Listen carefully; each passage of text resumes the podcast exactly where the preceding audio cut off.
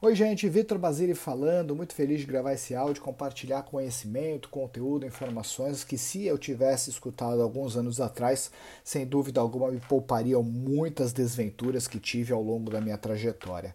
Bom, hoje eu quero falar de uma das biografias mais interessantes que li, onde eu sou fã, sou entusiasta pelo autor da história, por tudo aquilo que contribuiu. Sempre que tem uma exposição dessa pessoa, eu faço questão de ir até essa exposição, e acho que o grande ponto é que na biografia dela eu consegui encontrar alguns conceitos que foram muito interessantes. Foi uma biografia bem longa, de quase 800 páginas, mas que valeu muito a pena para o conhecimento.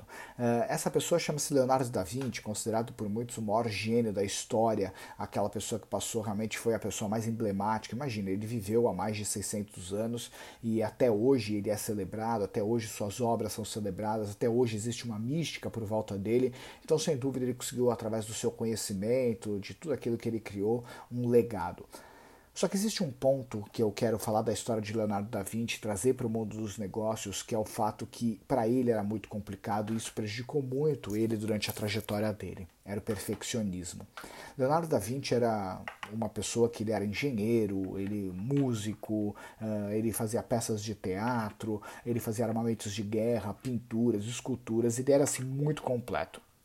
Só que um dos pontos que Leonardo da Vinci teve muita dificuldade, tanto em suas esculturas como em suas pinturas, e o período qual ele nasceu, que foi na Florença, né, aquele período ali uh, que você pegava e, e, e, falava da renascença florentina, onde muitas vezes as grandes casas investiam muito em obras, investiam muito nessa parte, Leonardo da Vinci estava no lugar certo na hora certa. Só que ele teve muita dificuldade porque ele era conhecido na sua cidade como aquela pessoa que nunca entregava uma obra. E ele era tão assim absurdo isso que ele muitas vezes recebia encomenda de fazer um quadro, ele recebia encomenda de poder fazer alguma obra, e ao invés de ele entregar, ele escondia e enrolava a pessoa.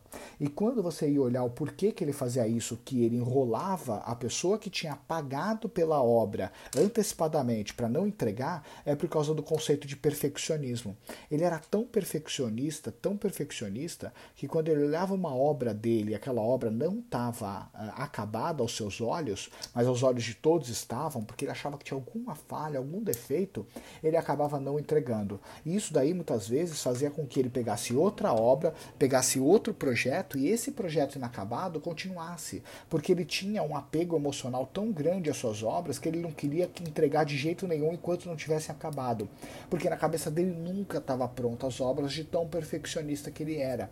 Isso gerou um problema muito grande que ele perdeu muita credibilidade dele em relação a, a, todos os trabalhos que ele tinha. Hoje ele parou ah, teve um momento que ele ficou sem receber ofertas de obra pela má fama que ele tinha na cidade. Olha que loucura.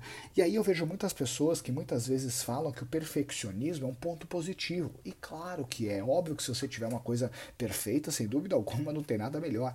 Mas uma coisa que a gente tem que frisar é que nunca, toda vez na nossa vida, as nossas obras elas sempre vão estar inacabadas. Nunca você vai ter nenhuma obra que seja completa. Sempre vai ter um defeitinho, sempre vai ter alguma falha, sempre vai ter alguma coisa que você fala, puta, podia ter feito melhor faz parte. E aí que vem o conceito que a gente começa a ver de muitas pessoas que é melhor feito do que perfeito. Eu não sou tão adepto a essa filosofia do melhor feito do que perfeito.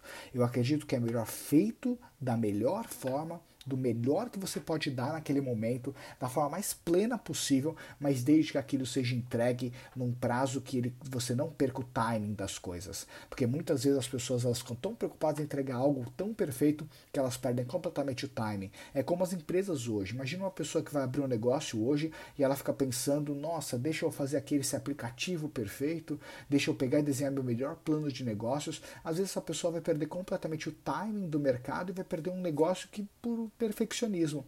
Então, se você hoje é uma pessoa que você acha que esse perfeccionismo ele é maravilhoso, eu acredito que ele está te deixando lento, é um perfeccionismo que está te deixando inábil e naturalmente ele está prejudicando muito seus resultados, porque você nunca consegue entregar as coisas num prazo que deveria ou nunca consegue chegar nos objetivos na, na forma como deveria, porque você tem esse conceito de perfeccionismo. E esse perfeccionismo ele é lentidão para as pessoas. As pessoas mais perfeccionistas são lentas. E no mundo de velocidade, de rapidez, de dinamismo que a gente está hoje, a gente tem que ter um conceito de evolução e não de entrega perfeita. Um conceito de entrega perfeita é você se dedicar tanto àquilo que no momento que você entrega não existe nada melhor para poder fazer.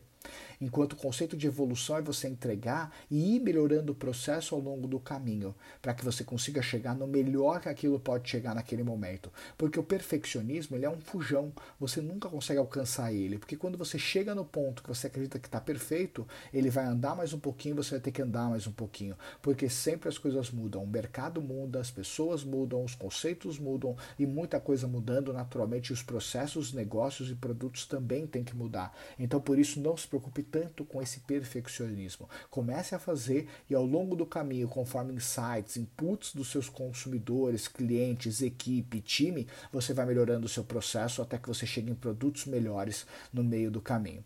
Então espero que possa ter auxiliado você nesse processo, espero que você possa realmente ter é, mudando um pouquinho essa visão de perfeccionismo e comece a ter uma visão muito mais de evolução. Grande abraço, gente.